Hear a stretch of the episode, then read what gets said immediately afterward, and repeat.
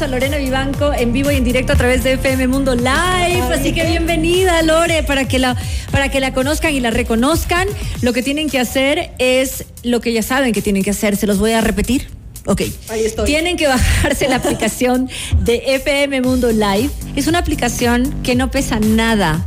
No cuesta nada, es para Android e iOS y puedes escucharnos y vernos todo el tiempo. Porque ahorita estamos en vivo, pero en realidad esa camarita está ahí todo el tiempo, así que puedes ver los insights de este programa y de todos los programas. En serio, cualquier cualquier, en cualquier momento. Por eso siempre me está corrigiendo aquí. No hagas eso que la gente está mirando y yo saludo. Hay gente que nos manda fotografías, que nos dice, te estoy viendo, Carol. Y nos manda fotografías al WhatsApp y yo le saludo. Por eso todo. mi hermana me dice, tienes que ir peinada el día de la radio. El día de la radio. El día de la sí. radio tienes que peinarte. claro, el 13 de febrero. 13 de febrero. Tienes que ir peinada el día de la radio, el 13 de febrero. Todos los días que vengas a la radio, quiso decir. Todos los días que venga a la radio. Ah, ya. es. Sí, no sabía bien. que esa cámara estaba siempre ahí. Siempre está encendida. Ajá. Pero bueno, eso es lo de menos porque nosotros somos mucho más Naturales. que un peinado. ¿Ok? bueno, señorita Lorena Vivanco, señora, pues vamos a hablar acerca de esto que debes saber ya antes de comprarla. Preguntas y respuestas a tu casa, a la casa de tus sueños. A ver, ¿Qué tienes que saber antes de comprarte la casa de tus si sueños? tienes la plata. Exacto, la primera pregunta es, la primera Yo sí tengo algunas cosas que ¿Cuánta preguntar. plata tienes y cuánto del- de, tu ingreso puedes comprometer en esto? ¿Ya? Entonces, técnicamente lo saludable para comprometer en ingresos es el 43%. De ingresos, es bastante. Es bastantísimo, pero La ojo, mitad. esto no solo es hipotecario. Pero es que todos la tus verdad- pagos recurrentes. La renta también Eso podría ser la incluye, mitad. Eso incluye, oigan, la luz, agua, teléfonos, celulares, DirecTV, Netflix, todos Compras. tus pagos recurrentes, todos, todos, todos, todos. No, compras no, porque ese ya es del día a día. A menos que les difieras y no es tan saludable diferir las compras. No, pero para nada. Ya hemos Exacto. aprendido eso. Siete años de programa. Ok. Totalmente. Entonces, eh, El que una- difiere sus compras está quebrado. la Bueno, regla, importa, más sí, o menos. Pero siempre te preguntan, ¿no? El otro día compré los 6.99 en la tienda y me dijo, le difiero. Y hay veces que yo digo que es negocio, porque-. Hay ¿Qué más veces que me aprieto y yo digo, sí, muchas gracias. Claro. Dos, dos, dos.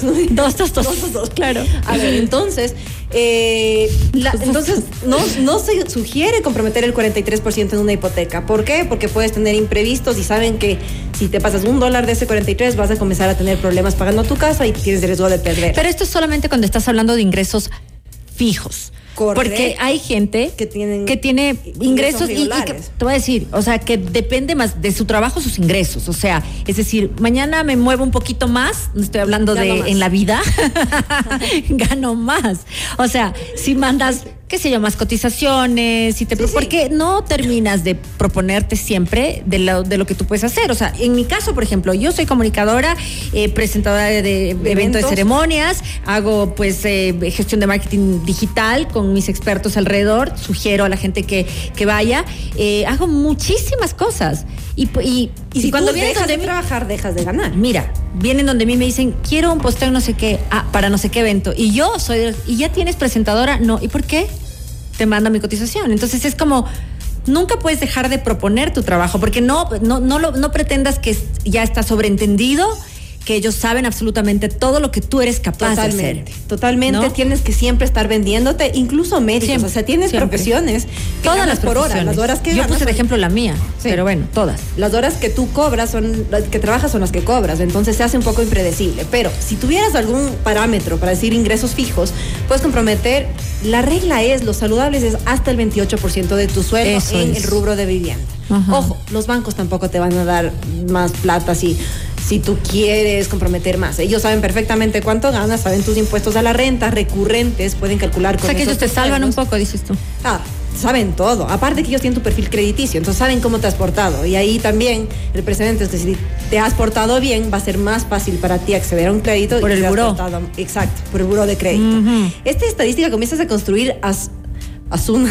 Lo, ah, mie- ah, a ver. Corriente. Spanglish, lo siento. Esta estadística comienzas a construir desde que tienes una cuenta. Entonces, desde que comienzas a hacer visible Corriente. sistema financiero, corriente o de ahorros, cualquier Lo tipo que de sea. cuenta, con tarjeta de crédito comienzan a medir tu comportamiento. Entonces todo vale.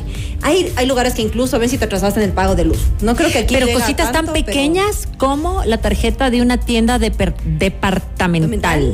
Tienes Cuenta. total. Sí, Todo la gente en- puede pensar que no, pero en mi tarjeta de no sé qué, sí, esa Exacto. tarjeta está dentro del buró. Sí, está reportado. Entonces se sugiere no reportada. comprometer más del 28%. ¿Por qué? Porque tú no sabes lo que va a pasar mañana. Entonces, ves, con eso tendrías un colchón.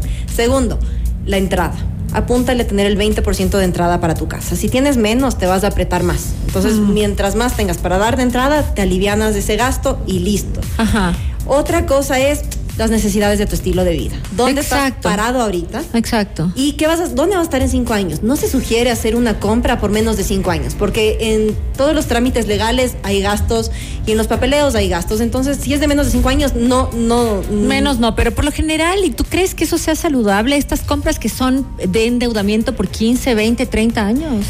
eh, es difícil decir. Porque es La complicado. verdad, yo soy víctima, o sea, soy víctima adquirir una deuda de esa y largo y es, es pesado. La verdad es Pero no más allá que pesado, hablábamos acá con Adrián, no sé qué dices al respecto porque me encanta saber la opinión de varias personas para que las personas que nos estén escuchando puedan pues coger la suya y crear su propio Correcto. criterio e investigar. Pero con Adrián hablábamos siempre de que, a ver, ¿para qué te vas a comprar una casa a 30 años o a 15, a 20 años?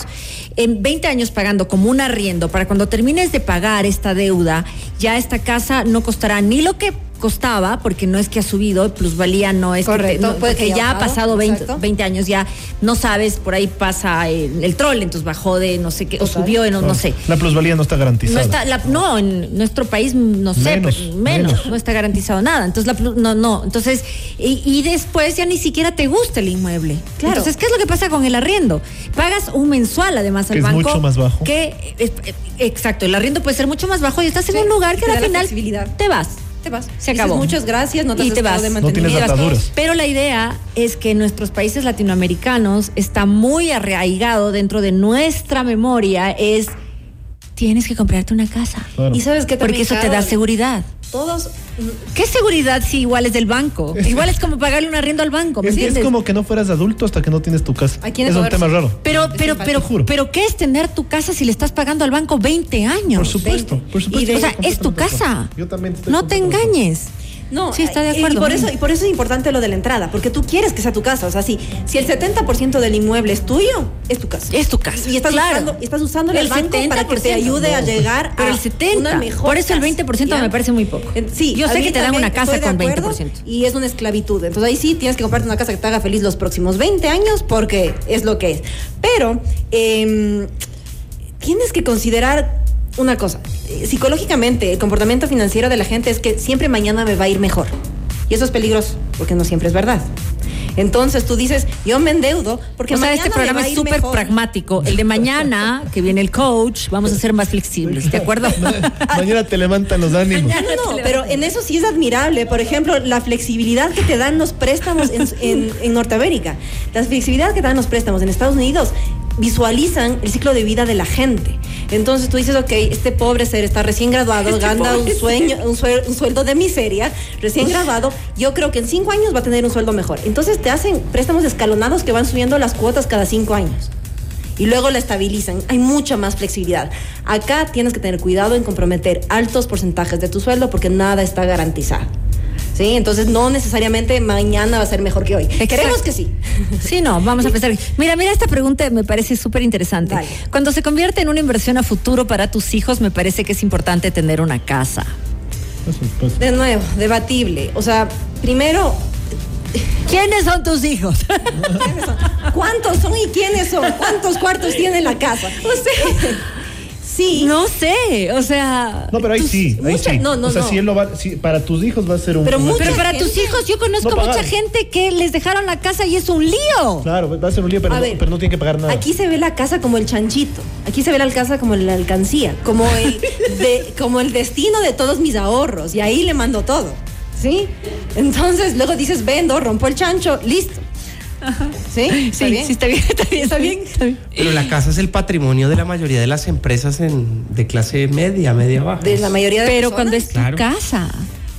¿Tiene Debería casa ser. propia? Sí. Señor, Pero Bernal, cuando es aquí tu había casa. un déficit habitacional de 700 mil viviendas hasta hace unos pocos años. Claro. Digamos que haya bajado. Aquí la gente, en realidad, tener una casa es un lujo. Y si tenemos una planificación tan urbana, tan... Y está bien este, tener una casa, pero cuando sí. es tu casa. Sí. Pero es duro que alguien tenga como comprarse su casa Es durísimo. sin recurrir a un crédito. O sea, O sea, sí, pero es lo ideal, pero estamos pero a lo digamos que que dice la teoría y no a la realidad. Ya, pero no, pero la realidad podría ser que podrías ahorrar y dar un porcentaje mayor de ingreso. Es el tema. Pero ¿cómo Exacto, ahorras si tienes que pagar mientras tanto el arriendo? Entonces Es- vives arrendando. No, no, no. punto. Eh, Verás, verás la reflexión que me hacía un, un amigo economista. Yo iba a comprarme un departamento. Ya, me, ya me, me aprobaron tal porque yo estoy bien calificando el buro de crédito. Muy bien, tal. Semana. buen partido, no era, buen no era- partido. no era un Wow. departamento, no era un departamento muy caro, ponte eran 150. ¿Ya? 150 mil. Y más o menos lo que yo tenía que pagar, más o menos eran como 800. 950. O sea, Con ¿Por cuánto tiempo? ¿Por cuánto A tiempo? 20 Por- años. No, no, 25. No, 25 Ya, años. O sea, ¿te parece que eso sea me decía- negocio? mi amigo me decía, oye, Mejor inviertes, mismo. ¿me entiendes? Sí, cómprate cualquier cosa que te plata, renta que te sale la mitad, porque la renta que yo pago es la mitad. La de mitad. Eso, la Y mitad. de un inmueble de similares. Sí, Y sí, con sí, esos por supuesto. 150 Y con mil, eso que ahorras, y con eso que ahorras, te compras la casa y lo demás inviertes. O sea, ese Te es el- pones ese un tema. negocio que te da la posibilidad, si lo manejas bien, a posteriori y comprarte la casa. Claro, es que la casa deberías comprarte el La 80%. casa no es un negocio, la casa no es una Y el carro tampoco, no un y el negocio. carro tampoco. Es, com- Esas cosas no son es negocio. comprometer muchísimo capital. Si me preguntas a mí, viendo y juzgando con retrovisor, yo creo que fue un error financiero haberme comprado mi casa. Mira eso, y de una Sí. Wow. financiera. Yo sí creo en la Lora y sí voy a pensar No, un totalmente. rato esta noche. Y, y le he dado a mi marido, en serio, la opción de vendamos esto, invirtamos lo que ¿Cuántos la años tienes de deuda de casa, un- ¿Cuánto te falta? No le 15. falta. No, ¿Ah? mentiroso. 15 te falta. Faltan 15, en Mentiroso. verdad. Ni siquiera eso. Por favor, no le engañes a la gente. Y él tiene casa propia. ¿Ah, sí? No, Sí. Felicitándote. Aquí Felicitando. estoy viendo el no, es mentira. Dense cuenta, le hago checks, o sea, tengo la Claro, es la- y además en el peor banco para tener. Pero, el perdón, mejor. no, no, no, pero ya te digo otro rato, te explico por Mira, qué no. mira, mira, dice, ¿y, el, y, y si compro mi casa de contado? Sí, Claro, Si compras claro, tu casa de contado, pues dalo, ni lo pienses. claro. Pues, y cómprate si puedes en planos, te va a salir hasta mejor. O cómprate dos departamentos, arrienda uno, vive en el otro. Ya, bueno, haz negocio de eso, haz, pues, real estate. Si, tienes, si, tienes, si tienes plata para el cuarto de casa de contado, o sea, no tienes problemas en la vida, básicamente. Sí. Estás del otro lado, esa va a ser tu Si casa. es tu única plata, sí. Porque podrías poner tu Queremos negocio. conocerte. A ver, Tu única eso del sí. negocio, ahí sí ponte, si tú tienes un negocio que te vaya a rendir más del 8%, 9% en el que está en una hipoteca, hazlo. Ya, ¿tienes algo más dentro de tu investigación? Eh, de mis anotaciones, mm, no, no tengo nada más. Impuestos, impuestos, Lore, impuestos. Porque hay los Ah, impuestos pedre- los pedre- impuestos más o menos son el 5% del valor de la transacción. Anual. Ah, Ah, no, no. no. Ah, ese, no. no. Que habla del Al impuesto todo. que es el que pagas anualmente solo por tener una casa. Ya, es exacto. otro impuesto. Tú Bueno, que acá es bajo, porque en Sí, los es Estados. Unidos Sí, es como es para qué te compras una casa. Sí. Ojo, ahí el término siempre. Te cuesta house casi lo que te cuesta la casa. No, es terrible. Pero además, cuando vas a vender la casa, tienes que tener en cuenta que tienes que pagar impuestos a la prefectura, tienes que pagar impuestos a cabalas y tienes que pagar impuestos a la plusvalía. O sea, son tres impuestos que además son altos. Pero Mira. la plusvalía, ¿desde qué año aplica? ¿Del Siempre. quinto para La adelante? Mira, hay una persona, ¿Todos los esta, misma persona dice, yo sí pienso que es algo que les voy a dejar, aparte de su educación. Está muy bien, pero ¿sabes Sí. por qué? Porque si tú tienes una idea, escúchame, no sé quién eres, ojalá no te vaya a botar los sueños al piso, pero eh, solamente te digo una cosa. Si tú tienes una idea de empresa y dices, yo puedo generar Mm, O sea, esto es lo que yo puedo generar al mes y puedo trabajar mucho más o trabajar menos, pero ser generador de ideas y tener más ingresos y pagar en menos tiempo. Sí, puede ser algo que le vas a dejar válido a tu gente. Obviamente que sí. Pero si estás ganando un sueldo, un sueldo Y te estás apretando estás por la apretando y pasas 20 años y a la final tus además tus hijos dicen, es que mi papá toda la vida trabajó vieja". por la casa. Y aparte ni quiero la casa porque ya la casa es un problema. Tiene mal karma. Porque ya, ya la casa es, o sea, es que es así, a menos que lo termines de pagar en el plazo que te pusiste. Te pusiste Ojo. 15 años y le pagas en 5 años, bien. Siempre tienes que apuntarle a pagar antes. Exacto. Por cada 7 mil o no, por cada 4 mil dólares te bajas como 100 dólares la cuota. Sí, por cada 7 te bajas como 100 dólares la cuota, que suena poco, No, pero de no. repente ya al quinto año le sientes. Sí, sí. Entonces ya ahí sí eres dueño del 90% Claro, hay que- de tu casa y le usas al banco. Ajá, ajá. A ver, ¿qué más? Eh, evitemos ser pobres de casa. En, en inglés este término se llama house poor, que significa que hay gente que tiene ingresos, que es afluente, pero compromete tal cantidad de plata en la casa que se queda ahí líquido, que es lo que me pasó a mí. Te quedaste sin liquidez. Claro, o sea, yo contaba con Claro, y por eso tiene el árbol de Navidad de chifa, dice. O sea, Exacto. pero tú cuando dijiste el 28% de tus ingresos para pagar, Cumplo, digamos. 43, cumplo, Juan. 43. Pero ya, ok, y los otros gastos de la casa no están ahí. Eso es solo para la cuota. Solo para la cuota. Para la cuota. Solo para la cuota. Ok. Que sea recurrente. Ok. ¿Sí? Necesitas otros, otros ingresos. Exactamente. Claro. Entonces te toca. Te terminas de pagar vez, antes, ¿me entiendes? O sea, necesitas- Exacto. Claro, para poder, o sea, es que uno tiene que proyectarse así. Necesito pagar antes. Sí. Eso es todo. Para que esto sea negocio, yo necesito terminar Pagar de pagar antes. Exacto. Nada Y más. vender. Y vender. Exactamente. Y vender. Sí. Ah, listo. bien. Bien. Te hemos Conclusión. solucionado la vida. Interesante. Bueno, Ahí está, ahí está un plan B. Ahí está. Exacto. Gracias. Bueno, ¿dónde son tus redes sociales, por favor, si queremos Lore más Vivanco información? Merino, todas las redes, las redes sociales. El- Lore Vivanco Merino. Hacemos una pausa y regresamos. No se vayan.